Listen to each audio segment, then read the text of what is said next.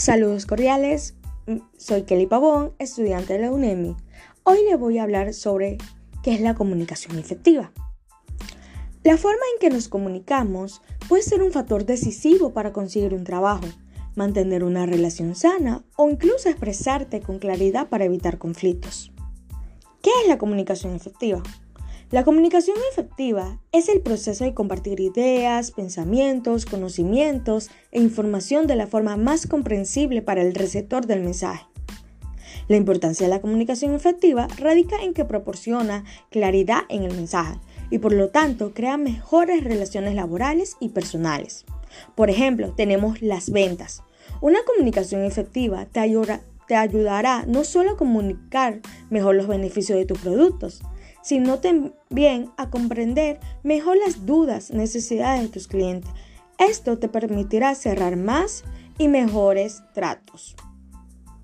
Las características de la comunicación efectiva. Para lograr conseguir una buena comunicación efectiva, debemos tener en cuenta una serie de factores y características para que el mensaje que queremos transmitir sea eficaz. Tenemos claridad. Los mensajes deben ser claros, fácilmente decodificados. Precisión. La información transmitida en el mensaje debe ser precisa y completa. Objetividad. La información transmitida por el emisor debe ser veraz, auténtica, lo más imparcial posible, es decir, objetiva. Oportuno. El mensaje debe transmitirse en el momento preciso, es decir, aquel que en el cual surge el efecto adecuado para el fin que se desea conseguir. Interesante. El mensaje ha de ser atractivo para el receptor, consiguiendo de esta manera una mayor motivación e implicación del mismo. Flexibilidad. Es una característica a través de la cual el personal demuestra sensibilidad a condiciones cambiantes y puede ser capaz de adaptarse a situaciones inesperadas. La flexibilidad es una ventaja en la comunicación. En algunas ocasiones, aunque queramos comunicar un mensaje a otra persona o a un grupo, nos damos cuenta de que existen circunstancias poco usuales y que no es el mejor momento para dar un mensaje. Empatía. Es saber ponerse en el lugar de los demás. Es tan esencial para relacionarnos que el, que el carecer de ellas nos aleja y nos incomunica con los demás.